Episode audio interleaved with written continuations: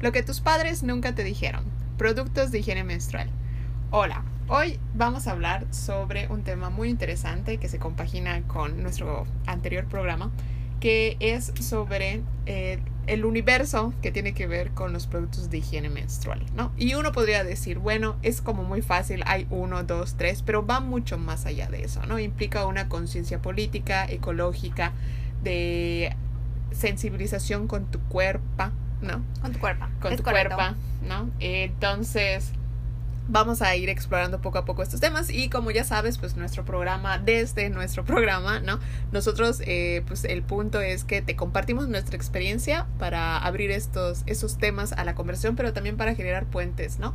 Contigo, porque al final, por supuesto, hay grandes temas que pueden ser tratados como desde la esfera de lo público, ¿no? De lo legal, pero al final, pues es nuestro día a día en donde también vemos como el avance en muchas cosas, ¿no? Que al final eh, hay este diálogo, ¿no? Entre lo público y lo privado y vamos a ir eh, yendo con esa parte. Y lo que vamos a, comentarte de entrada, ¿no? Es como que nuestra experiencia sobre cómo fue nuestro acercamiento, ¿no? Con los productos de higiene menstrual, porque en nuestro caso, ¿no? Eh, Nati y mío, ¿no?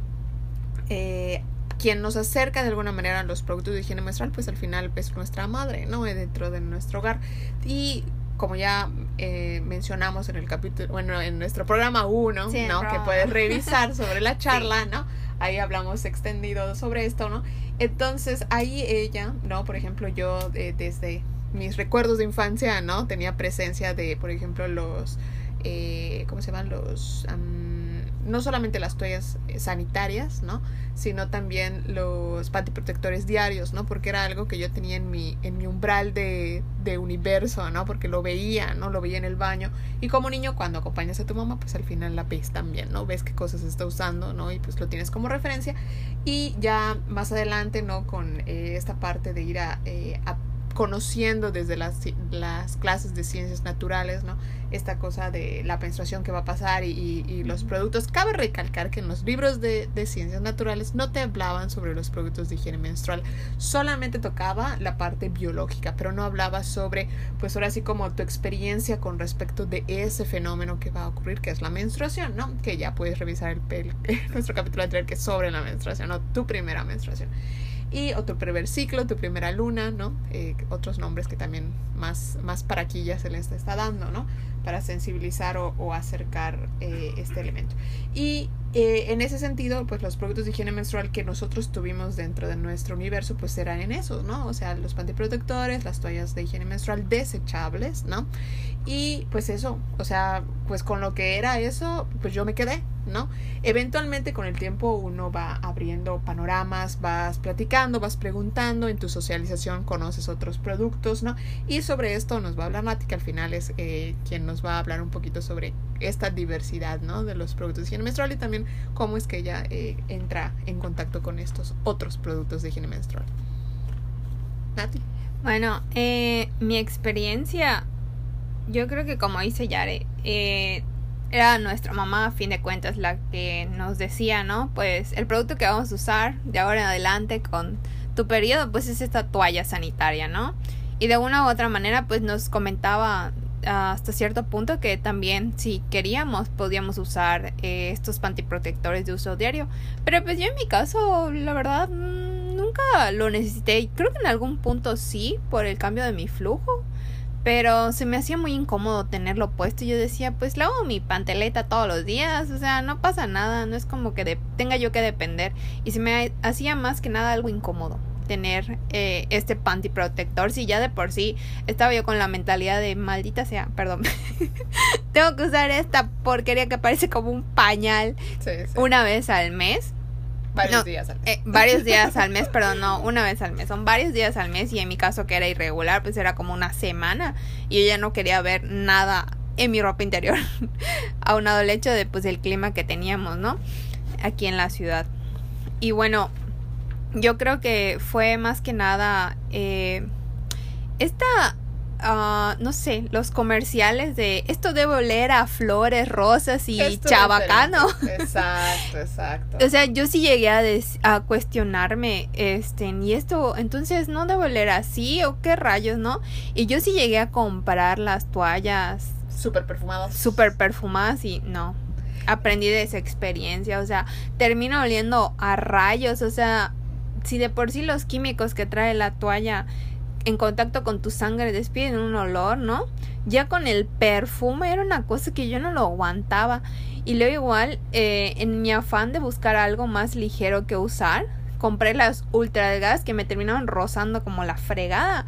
Y, y dije, no, tengo que volver a este pañal y, y, y, pues nada, que huela lo que tenga que oler, porque sí me, me irritó bien feo y olía horrible, olía a rayos.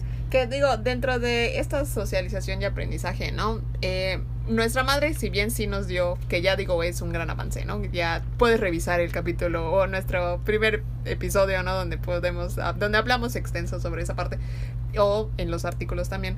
Eh, pero, eh, una cosa que, por ejemplo, no, que no hubo, ¿no? Es esto de, pues vamos a la tienda y te voy a explicar, ¿no? Así como la, las de nocturnas, las de súper delgadas, las normales, las olorosas, las no sé qué, ¿no? O sea, esta, pues al final es, es, es una enseñanza, es una educación, es una, es una eh, socialización sobre los usos y desusos, ¿no? Eh, eso no hubo, eso lo fuimos aprendiendo nosotros con el tiempo, ¿no? Eh, yo no sabía que eran las nocturnas, ¿no? Lo, lo vine a saber porque mis primas tenían periodos mucho más abundantes, ¿no? Y, y ellas sí, o sea, así, ellas, ¿no? Porque varias, ¿no? Eh, si no te, usaban estas super más largas, ¿no? Y, y, con más absorbencia, pues se manchaban en la noche, ¿no? Y yo así de, mmm, no, pues no, ahí empiezas a tener también otra referencia, ¿no? Y eh, hasta ahí, digamos, ¿no? Porque al final, en esta, en nuestra sociedad latinoamericana, mexicana, ¿verdad? Eh, nosotros somos de México, del estado de Yucatán, ¿no? Eh, pues está esto que a lo mejor dentro de todos los productos de higiene menstrual, que ahorita vamos a ahondar sobre eso, una, una toalla sanitaria es a lo mejor lo que podríamos considerar lo menos invasivo, ¿no? Porque, digamos, no hay un, no hay un tocar directo con tu vulva. Lo que haces es ponerla en la panteleta, ¿no? La parte con el pegamento, lo pones en la panteleta y listo, ¿no? La usas y la desechas y ya, ¿no? Ya los otros productos de higiene menstrual implican otra postura con respecto de la menstruación, ¿no? Una conciencia sobre tu cuerpo, saber dónde están tus orificios, que ya hablamos sobre eso también. También. Este, no, en otro programa a lo mejor profundizaremos un poco más sobre eso también. Pero eh, pues es esta parte, ¿no? O sea, los otros productos de higiene menstrual implican un desafío desde la postura de tabú que hay con respecto de la menstruación y del cuerpo femenino, ¿no? Sí. Entonces, Nati, a ver, háblanos sobre tu, tu, tu, entrada al mundo de los tampones. Ay, sí. Yo no recuerdo qué actividad teníamos o por qué me lo quería poner, pero, o sea... Curiosidad. Curiosidad eh. tal vez, sí, porque de hecho creo que una de mis primas o Yare había comprado al, alguno, una caja. Y así como que, ay, bueno, está bien, lo voy a intentar, lo voy a intentar, ¿no? Y en eso estaba. Jamás. No pude, ni siquiera para empezar, ni siquiera sabía cuántos orificios tenía. O sea, bueno, pero da contexto, da contexto. Tenía ¿Cuándo? Yo, ¿Cuántos o sea, años? Tenía 18, o sea... Ah, bueno, no. Bueno, sí, o sea, sí, pero no. Era, era una chavita, eh. Sí, sí, bueno, una, una, una mujer, ya, ¿no? Digamos, en este contexto legal, ¿no? Sabemos que los pasos para completarse es como mujer, pues falta mucho, ¿no? Sí, sí, de los sí, 18 claro. para, faltan bastantes pasos, ¿no? Sí, pero o sea- digamos, uno asumiría, ¿no? A los 18 años. Ya te sabes poner onda pop, churros. O sea, yo se los digo, ya tengo 30, ya mis 18, no... No pudimos. No, no, No se pudo. No, y, y, y lo di por, por hecho de no lo nece o sea, no lo necesito en el sentido de, o sea, si yo, como les comentaba en el capítulo anterior, o sea, si yo quería ir a la playa o bañarme en una piscina, yo era consciente de que si en mi propio baño no me desangraba, no iba a pasar en el, en la, yendo a la playa o bañándome en una piscina. Entonces fue así como yo dije, pues la realidad es que no lo necesito y lo descarté. Digo, porque la motivación principal, ¿no? A lo mejor para muchas mujeres, eh, eh, que lo que he escuchado, ¿no? Para uso de tampones es sí, porque es más cómodo, no tienen contacto. Porque digo, al final el uso de una toalla sanitaria hace que veas la sangre, pero no te tocas, ¿no? O sea, ves la sangre. Eh, en el caso, por ejemplo, de los tampones, pues no hay este embarroso de contexto, ¿no? Sí. Porque al final, pues, eh, el, el, el flujo se queda ahí condensado en la toalla y tienes, y, y la vulva, ¿no? Pues se queda húmeda, ¿no? Y tienes esta sensación de humedad. Y eh, con los tampones no pasa eso, ¿no? Pero tienes el reto, ¿no? De saberte, con, o sea, de saberte. De ¿no? verte, De o sea, yo verte. ni siquiera me había visto en ese punto, ni siquiera me vi, con eso les digo todo, ni siquiera pude agarrar o tuve Un la espejo. iniciativa de agarrar un espejo y ver, a ver, ¿dónde voy a meter esta cosa? No, ni siquiera tuve esa iniciativa. Sí, o sea, sí realmente, que digo, al final se supone que viene con un instructivo, pero no. O sea, no, no va a pasar. Porque por eso volvemos a lo mismo, ¿no? Hay un tabú tan grande que imagínate esto, ¿no? O sea, por supuesto, Nati ha caminado un, un largo tramo, ¿no? Ya no estamos en ese, en ese punto, ¿no? Ya hemos avanzado. Pero, o sea, léanse en ese, en ese espejo, ¿no? Que es el de Nati, ¿no? Que también me sumo, ¿no? O sea, yo porque la verdad así me ha valido muchísimo, muchas cosas, ¿no? Y, y la verdad, cero que me preocupaba así de, ah, pues si vamos a la playa, vamos a la playa, si vamos al cenote, pues vamos al cenote y corro al baño, ¿no? O sea, realmente es como de, ah, pues, pues ni modo, ¿no? Si lo ven sangrar, pues que, que me vean, ¿no? O sea, pues, pues qué pena, ¿no? Eh, pero... Eh, No, pena robar, eso Pena no, robar, o sea, sí, por no. supuesto, pena entre comillas, ¿no? Pero pues a mí, o sea, no me, nunca me generó como una angustia, un asco, una cosa así, la verdad no. Pero pues ya, me- ya me van, ya me van conociendo los que no me conocen, ¿verdad? Entonces, ahí vamos viendo, ¿no? Y, y pues nada, o sea, yo los tampones, la verdad, así como que veía como de, mm, aparte son más caros. Son Sí, mucho claro. más caros. También, o sea, viendo tu economía de mujer independiente, estudiando y trabajando al mismo tiempo, que no se podía dar el lujo O en también. tu casa, pon tú que, o por supuesto, ya como mujer, pues dices, tienes que administrar tus recursos, pero Claro. también en tu casa es como de, pues lo más barato, ¿ne? Sí, y listo. literal, y digo, para lo que va a servir, se va a llenar de sangre y lo voy a terminar tirando, o sea, exacto, no. exacto, claro, claro.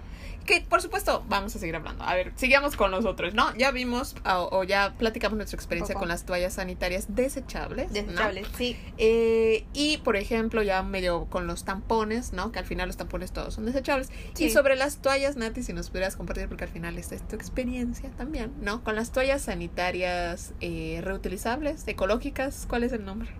Ah, toallas, eh, son toallas reutilizables, perdón. Entonces, cuéntanos, ¿cómo, cómo, cómo te salió la duda? ¿Dónde las encontraste? ¿Cuál ha sido tu de review completo? Sí, claro. eh, yo las vi en Instagram porque sigo una cuenta de, de una tienda así eco-friendly aquí en mi ciudad.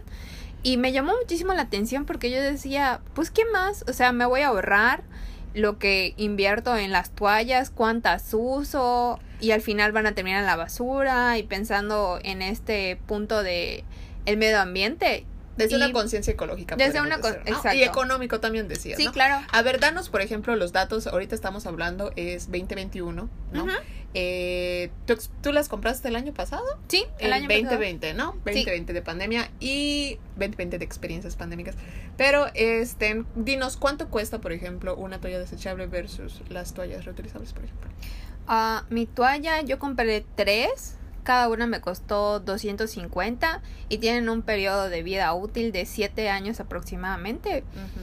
Y en comparación con las toallas, normalmente un paquete de, ¿qué son? 12 piezas, te cuesta como entre 35 y 40 pesos, más o menos.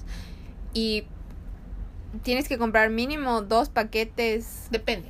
Bueno, Pero igual, en el caso fuera, al final es tu referencia, dos paquetes, Sí. ¿no? Por mes. Ajá. Entonces sacaste cuentas, viste que era posible, era viable. También, por supuesto, sabemos que 250 pesos.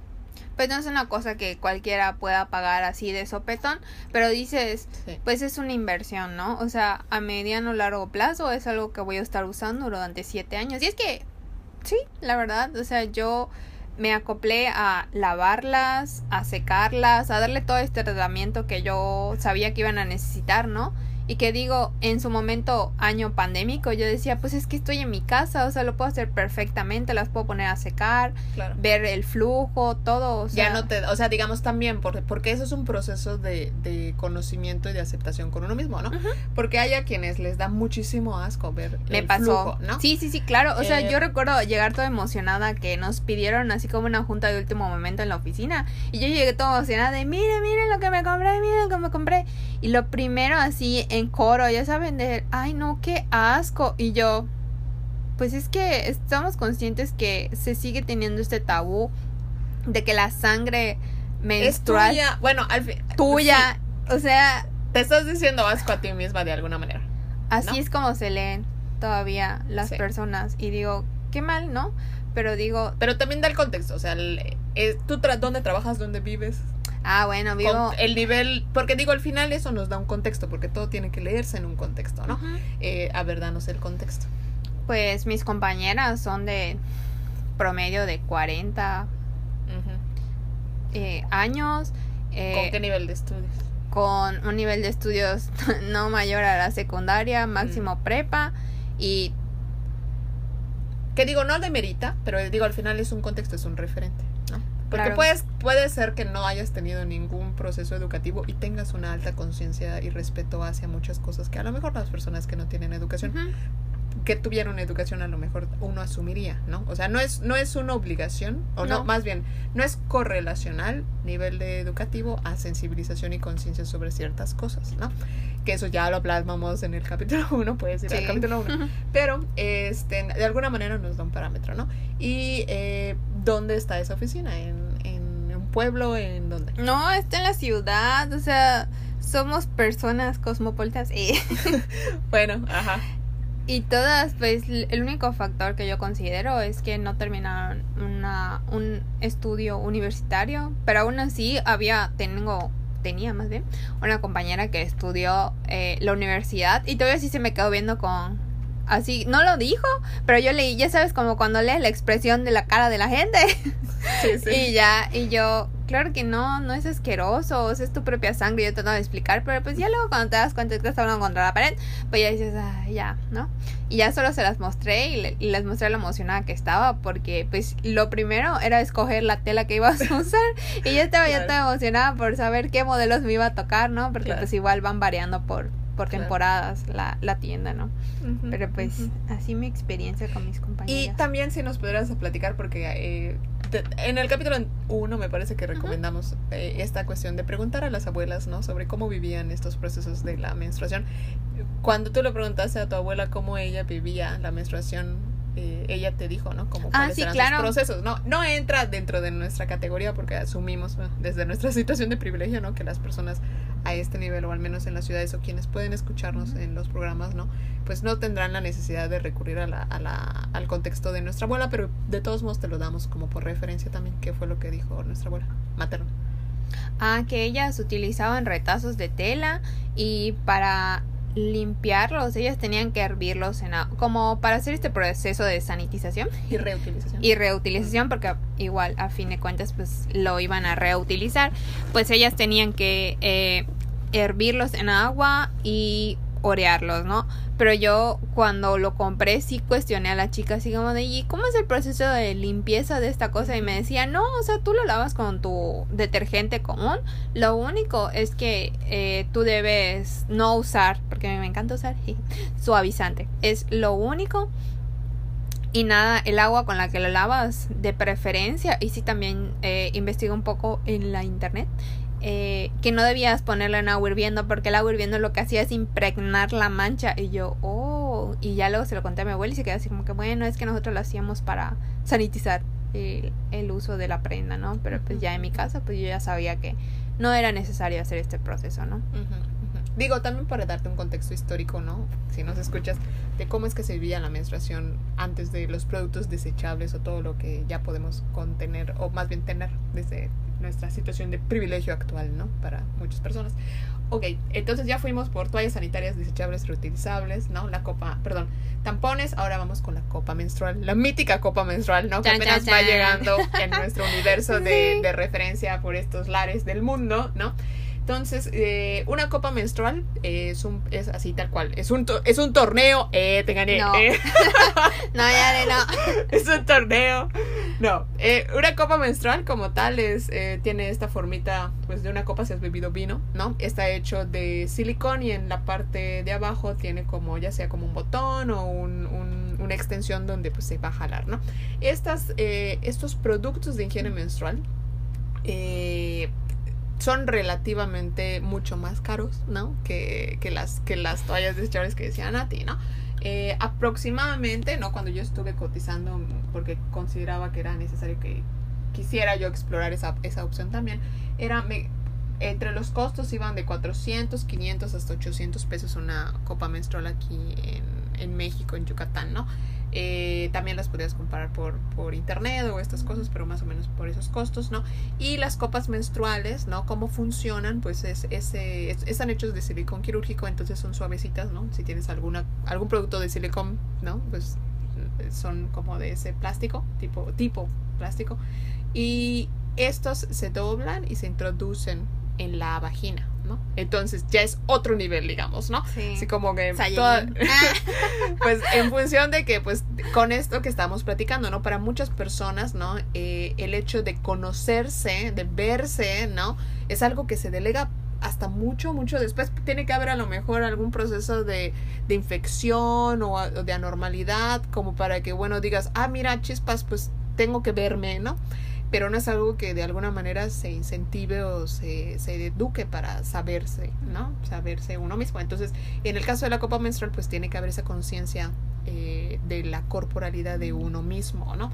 Eh, saber dónde está la entrada de tu vagina, ¿no? También tener un poco de, eh, pues ahora sí que los... Mm, no quiero llamarlo conocimiento, pero a lo mejor tener este, esta lectura ¿no? Sobre la corporalidad, porque al final es algo que introduces en la vagina y que al final esto entra en choque con el concepto de la virginidad, ¿no? Sí. Porque pues se supone que desde la lectura religiosa, ¿no? La virginidad es, es, no sé, el non plus ultra que puede tener una mujer, es tu valor agregado máximo, ¿no? Es tu moneda de intercambio más extraordinario y no lo debes de perder, ¿no? Por accidente o por nada, ¿no? Entonces, el hecho pues ya de introducir algo como en el caso de los tampones, ¿no? Entra en, en cuestionamiento de si uso tampones ya no soy virgen o, o, puedo introducir cosas siempre y cuando no sea un pene, ¿no? Porque digamos, la lectura es dejas de ser virgen cuando algo se introduce en tu vagina, específicamente un pene, ¿no? eh, pero si yo introduzco un tampón, si introduzco un dedo, si me hacen un examen, ¿no? Si uso una copa menstrual, ¿no? Bueno, desde nuestra postura, pues a que todas las posturas son muy respetables, ¿no? Pero pues dentro de las posturas que, que analizan y reflexionan sobre esta postura de la virginidad, pues eh, la virginidad al final es un constructo social, o sea, realmente a nivel fisiológico, pues, mm, o sea, no, no hay razón de ser, ¿no? O sea, no dejas, y al final, ¿no? Cuando hay un proceso de una, un inicio de una vida sexual que incluye una penetración, eh, digo, al final eh, sigues siendo la misma persona, ¿no?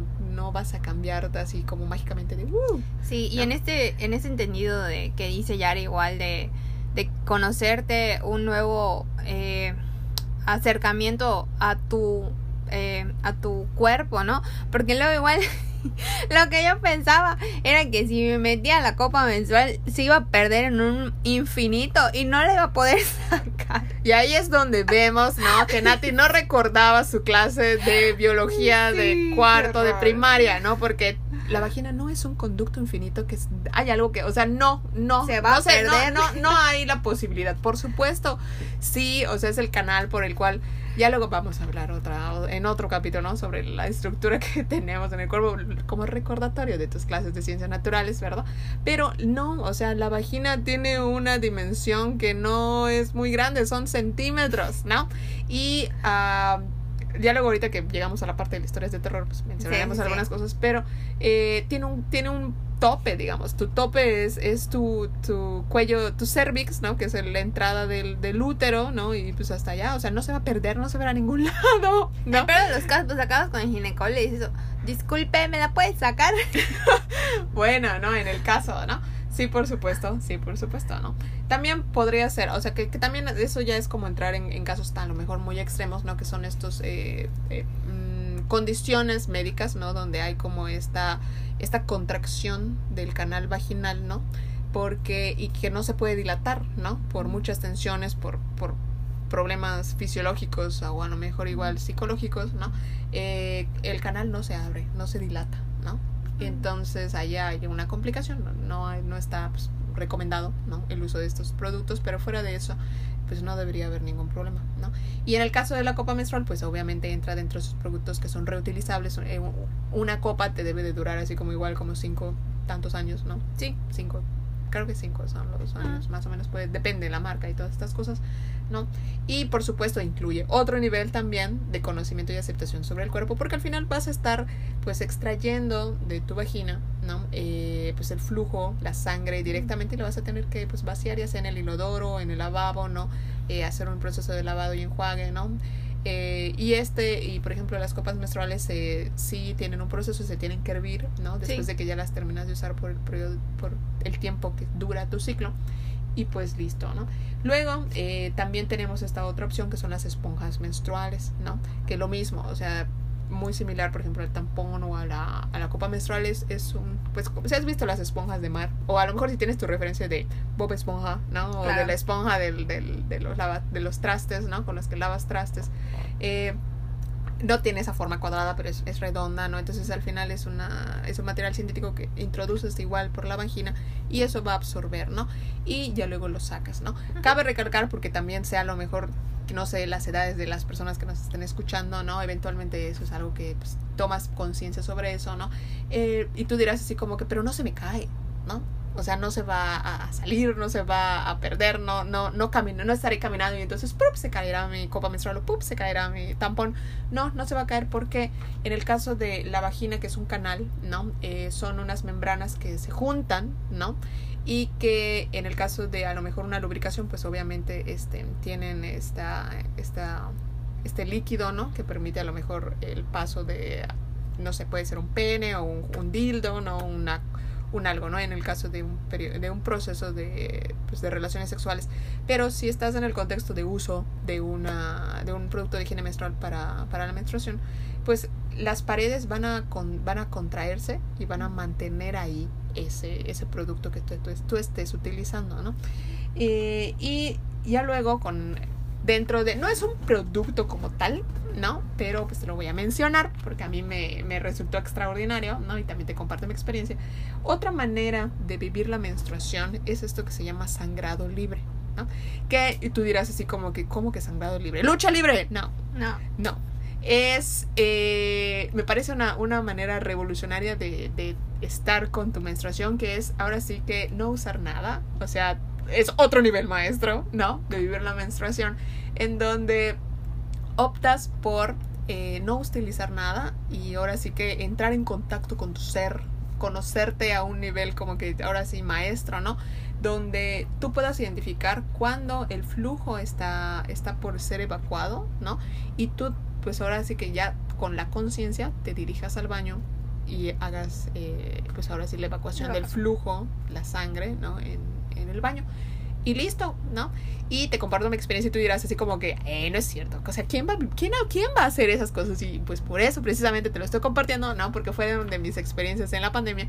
Porque pues como todos estábamos encerrados, ¿verdad? Y no había problema. Y pues obviamente desde nuestra situación de privilegio pues teníamos un, un sanitario, ¿no? Con agua corriente, ¿no? Este, y pues nada, o sea, yo dije, pues lo voy a intentar, total, ¿qué más va a pasar, no? Y sí, completamente no hubo ningún problema y yo dije, en la noche, ¿será que en la noche también me voy a despertar? Y recordé que digo, de todos modos, siempre me levantaba en la noche porque Nati lo sabe, yo voy muchísimas veces al baño en la noche. Es como mi gatita Miche, que ella pide comida en la madrugada, bueno, ya eres va al baño muchas veces. Así. Entonces dije, pues no creo que pase nada. De todos modos, ya me levanto muchas veces. Y, y, dije, pues voy a estar así como que mi inconsciente me debe de levantar y me debe de decir para que esto no pase, no, no, no pase una, una, una cuestión ahí con la cama, ¿no?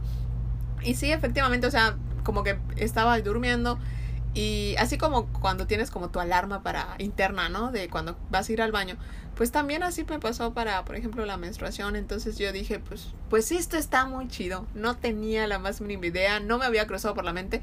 Yo eh, entré en contacto con este concepto y esta manera de vivir la menstruación con un post en Instagram también de una cuenta que sigo y dije extraordinario, o sea, extraordinario. Y por supuesto, no, yo dije, pues, pero, pero también, pues claro, ¿no? Las mujeres en la antigüedad, ¿no?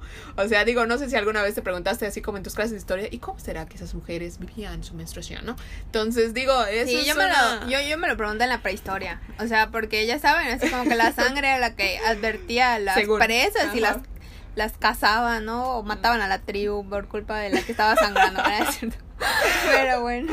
Pero digo, es, es una, es, es un entendido, ¿no? Que digo, en la narrativa que, que se nos cuenta, ¿no? Esto tenemos esa percepción de, bueno, pues como sangraban, pues se quedaban en la cueva, ¿no? Pero también durante la pandemia nos llegó el dato arqueológico de que en América, por ejemplo, en un en, dentro de los vestigios óseos de un grupo cazador, se encontró que en ese grupo de cazadores habían mujeres.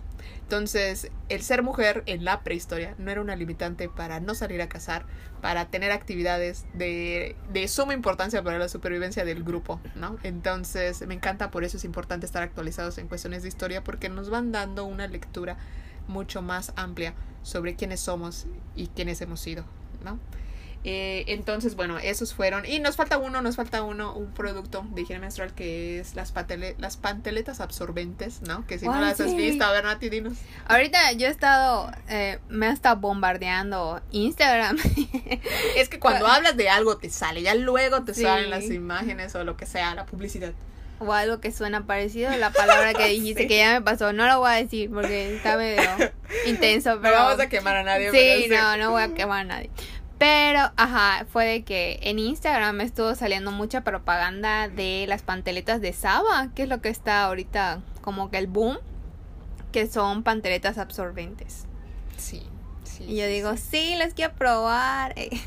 Y pues bueno, o sea, si no sabías, ya sabes. Si quieres explorar, te invitamos a que lo hagas. Todavía medio, más o menos, todavía seguimos en el contexto de pandemia. Por si te animas a vivir el sangrado libre como yo.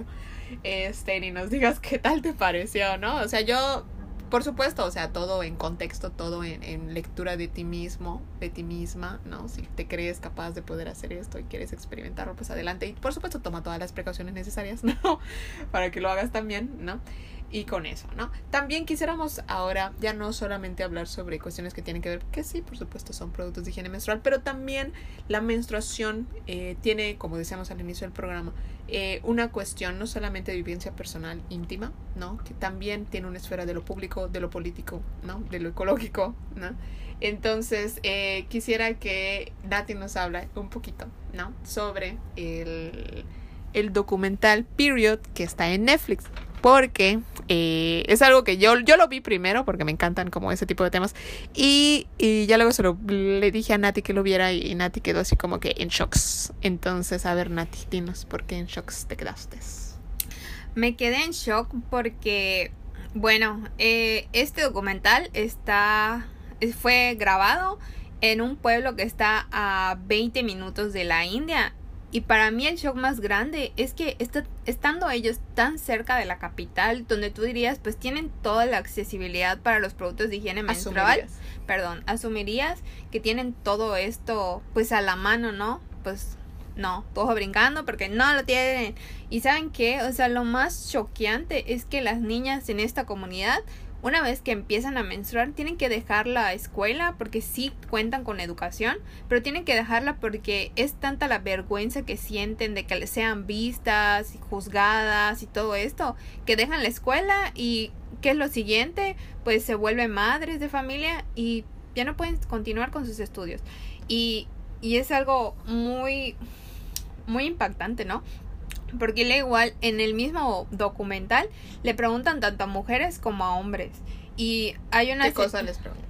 Eh, les dicen, ¿tú sabes qué es la menstruación? Y, y todos se quedan así como que las niñas se empiezan a reír y luego, luego ves que tienen pena, se cohiben y hasta la misma persona que les está grabando le dicen, ¿por qué estás más callada o más seria ahora, no? Y, y una señora ya grande, ¿no? Decía, no, o sea, yo sé que eso es algo de Dios y solo Dios sabe cuándo debe venir y cuándo se va y todo esto y tú te quedas así como que ¿cómo? ¿cómo en pleno siglo XXI me vienes a decir que esta es cosa de Dios? Y luego lo peor, o sea, le preguntan a los hombres y los hombres, eh, pues es una enfermedad que pasa en las mujeres, ¿no? Y te quedas así como que ¿qué carajo? No es una enfermedad, es un proceso natural que pasan las mujeres definitivamente, pero también a las niñas en una escuela les pregunta la maestra, ¿y qué es la menstruación? ¿Alguien me puede decir qué es la menstruación? Y una niña dice, es un problema de las mujeres, o sea, no es un problema, o sea, es increíble que, que a una estudiante le pregunten qué es la menstruación y que salte con que es un problema de las mujeres, o sea, es igual. Y creo que lo más fuerte es la incongruencia que en la misma cultura, bueno, pues, estamos hablando de la India, ¿no? Pero bueno, no creo que sea tan distante a si nos vamos a un pueblo de, de aquí de México, ¿no? Que a ellas les prohíben por la cultura entrar a sus centros de, de culto cuando están menstruando. Porque pues no pueden entrar. Porque son impuras, están son sucias. Exacto. Y tú dices, ¿qué carajo? Perdón las palabras, pero de verdad, cabrona, ¿eh? Molesta mucho. O sea, ¿cómo va a ser posible que no me dejes ir a orar en este proceso natural de mi cuerpo? Pero por slash del otro lado, pues sí puedes cocinar, sí puedes ir a cosechar, sí puedes hacer las funciones y labores del hogar y todo lo que sea necesario en la comunidad, esfuerzo físico, sí lo puedes hacer, pero no puedes entrar a orar. Creo que eso igual fue muy impactante. Lo igual, eh, es algo aún más impactante que las niñas terminan yendo a un basurero, literal. O sea, ¿cómo ven ustedes a un basurero a cambiarse? Porque tienen tanta pena, no los pueden ver los hombres, no los puede ver nadie en su familia, ni en su casa, cambiándose. Y luego, aún más peor, eh, es que ellas utilizan telas así lo que encuentren. O sea, estamos conscientes que lo que encuentren en una comunidad de India va a ser una tela sucia que no pasó por el proceso de limpiado y cuidado necesario para estar en contacto con tu cuerpo en una parte tan sensible que a mediano largo plazo puede generar una infección o puedes morir por, por la falta de cuidados que debes tener con tu cuerpo. Y igual creo que lo más genial de todo es que a pesar de toda la, la, la situación por la que tienen que pasar estas mujeres, también hay personas que, que están buscando nuevas opciones, que hay grupos de mujeres que quieren innovar en este aspecto, de crear más conciencia, de ayudar a las niñas a tener una nueva perspectiva, un nuevo approach a su cuerpo. Y bueno, aparece igual en el documental que un hombre, el señor, déjame ver si lo puedo pronunciar, Arunachala Muruganathan, no sé, bueno, algo así. Este hombre en la India creó un, una máquina que crea toallas desechables a bajo costo. Y bueno, es a través del documental te muestran una un grupo de mujeres que está implementando el uso de este aparato, el poder eh, brindarles un trabajo, porque hashtag, lo que ellas hacen y ir a cosechar y trabajar y todo lo que trabajo que hagan, aunque sea remunerativo, no es trabajo. El caso es que al involucrarse ellas, igual otra cosa que comentaban era que sus maridos ya les respetan más porque están haciendo un trabajo y ellas se leían a sí mismas como que todo lo que hacen para su comunidad no era trabajo. Es igual, es muy impactante. Y lo igual, el señor, el, el, el creador de, este, de esta maquinaria comentaba que menos del 10% de la población en la India tiene acceso o conoce una toalla femenina desechable. Entonces. Sí, porque en el documental también muestra, ¿no? Así como que le preguntan a las niñas y a las mujeres si conocen que es una toalla sanitaria y, y muchas dicen que no. Otras que a lo mejor sí, pero no pueden comprarlas, ¿no? Sí, sí, sí. Sí, fue muy fuerte. Se los recomiendo. Si no la han visto, vayan a ver este documental.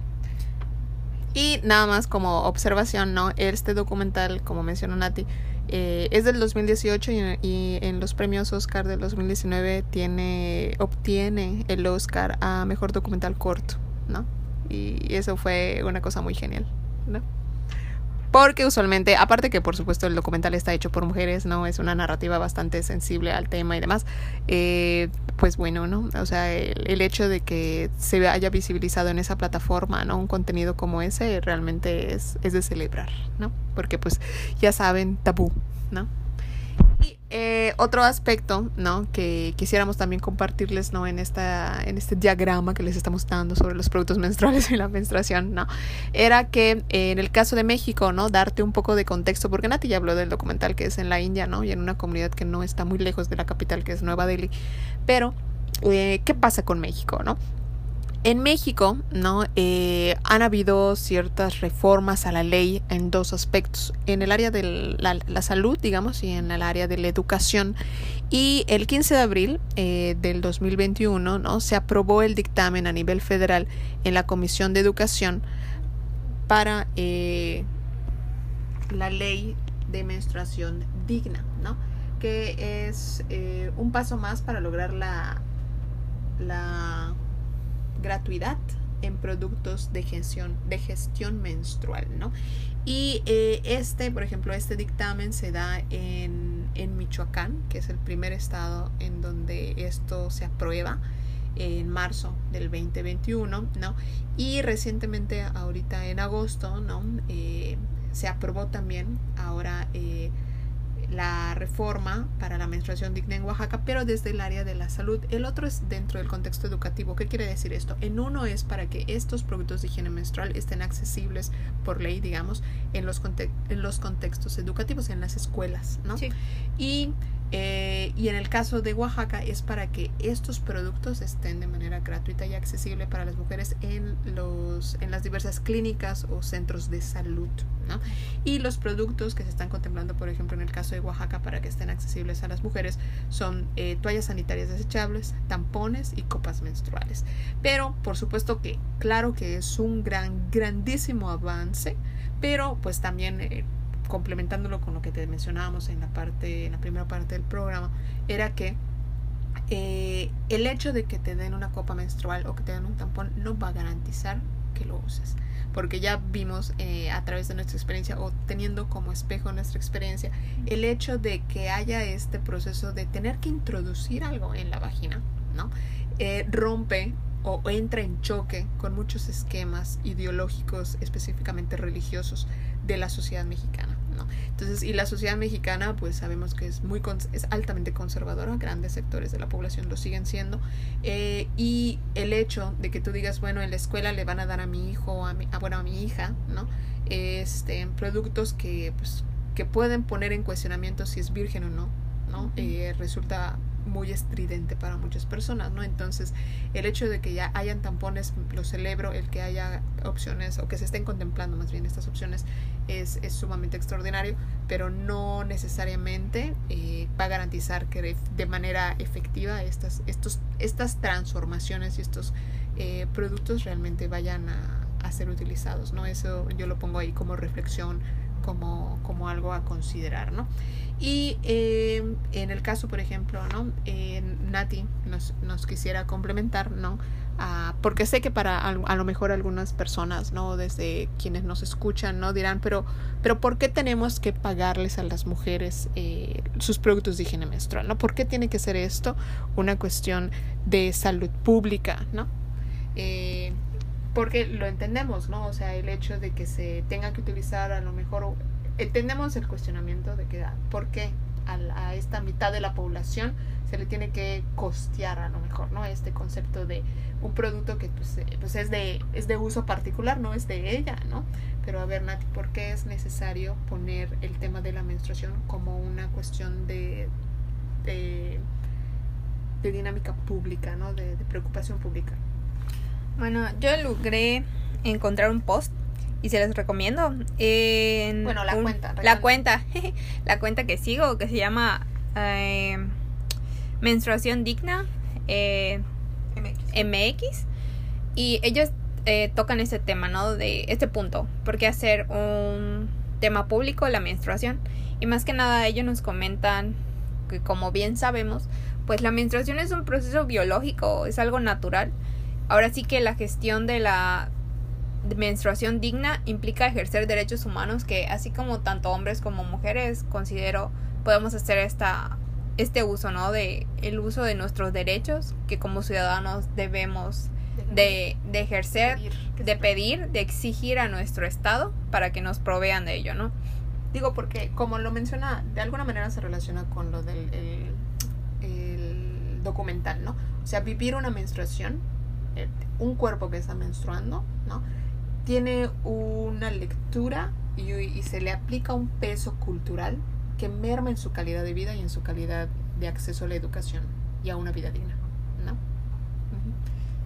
Y eh, también quisiera yo complementarte este, esta reflexión o esta parte ya un poco más política, a lo mejor, ¿no? De la menstruación. Yo eh, quisiera compartirles datos que aparecen en el post de en la cuenta de Pictoline, ¿no? Sobre la menstruación digna en México, ¿no? Dice eh, que en la vida de una mujer eh, se va a menstruar aproximadamente, ¿no? 2.535 días. Esto equivale a 7 años seguidos en la vida de una mujer. Y eh, el gasto al año aproximadamente, ¿no? Es de eh, 7.200, perdón, 7.020 pesos en toallas y 1.400 eh, en su equivalente en tampones, ¿no? Mensualmente esto equivale a 60 o a 120 pesos, que representa del 2 al 4% de los ingresos de, una familia con menos recursos, ¿no? Y esto en el contexto de, bueno, en México el 62% de las escuelas tienen agua todos los días de la semana, ¿no? El 19 no tiene suficientes inodoros. Si estudiaste en una escuela pública lo sabes, ¿no? Eh, el 58 no tiene agua potable, ¿no? Y solo el 40% de los baños tienen suficiente limpieza y seguridad. Entonces ahí también podemos leer, ¿no? Como esta cuestión del vivir una menstruación, pues tiene un impacto en la vida de las mujeres. Y ahora ya un poco más en función de números grandes, ¿no?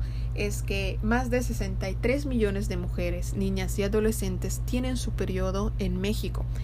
Y de ellas, escucha esta, esta estadística, 4 de cada 10 viven en una situación de pobreza. Entonces, súmale las desventajas, ¿no? Eh, de diferentes niveles, ¿no? Que va a tener este, el hecho de tener una menstruación eh, con la barrera, a lo mejor del dinero, con la barrera del acceso a un espacio seguro donde, donde ejercer una higiene relativa a la, a la menstruación, ¿no? Entonces, eh, realmente México no es el único lugar en donde se está ya planteando este tipo de cosas. En otros países también ya se han hecho gestiones a nivel político y de, política pública para garantizar el acceso gratuito ¿no? de productos de higiene menstrual a las mujeres en diferentes países a nivel, del mundo, a nivel mundial. Y en el caso de México, pues como ya te comentábamos, estaban estos dos estados que ya van a la a la vanguardia, digamos, en este sentido de, la gestión. Sabemos que el, no vivimos de leyes, ¿no? Las leyes son un marco que nos dan un contexto en el cual podemos visibilizar qué puede ser importante o no en una sociedad.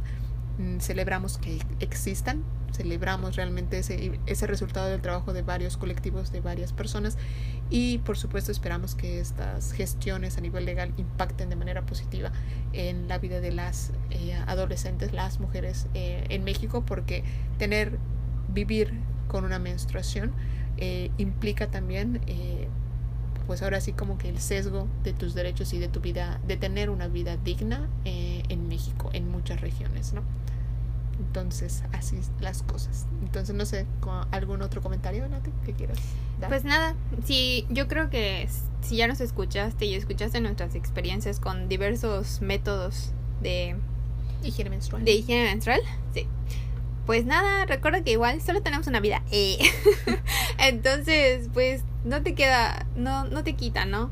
O sea, tratar de cambiar esta mentalidad que se nos ha inculcado porque pues patriarcado de tu sangrado es sucio y todo esto, pues tratar de cambiar un poco eso, ¿no? Y animarte a, a probar otras opciones que puedan ser más amigables con el medio ambiente, ¿no? Te invitamos a que te conozcas, usa un espejo, ¿no? Para que también, pues en la medida de que vayas conociéndote, te animes un poco más a, a lo mejor a probar estos otros productos de higiene menstrual. Que digo, si estás preocupada por el medio ambiente, hashtag, úsalos, ¿no? Usa productos de higiene menstrual reutilizables, ¿no? Eh, y pues también te dejamos como en el capítulo anterior la recomendación de, bueno, si ya seas hombre o mujer, no quita, ¿no? Carga siempre un producto de higiene menstrual. Si no es para ti, estás rodeado de mujeres. La mitad de la población es mujer, ¿no? Tienes mujeres en tu familia, ¿no? Entonces nada, nada más bonito como que llegue alguien y, ante la situación, porque pues la vida, ¿no? Eh, te, te, bajó, estás teniendo el inicio de tu ciclo y no tienes en ese momento una, un producto de higiene menstrual, que alguien te brinde esa, ese, ese, esa ayuda, ¿no? Eh, pues ahora sí como que alegra y energiza el alma, ¿no? O sea, nada como dar una mano amiga, ¿no? Entonces, nos despedimos. Eh, este es nuestro programa número 3. Te esperamos en los siguientes que vendrán. Sí, te esperamos. Bye.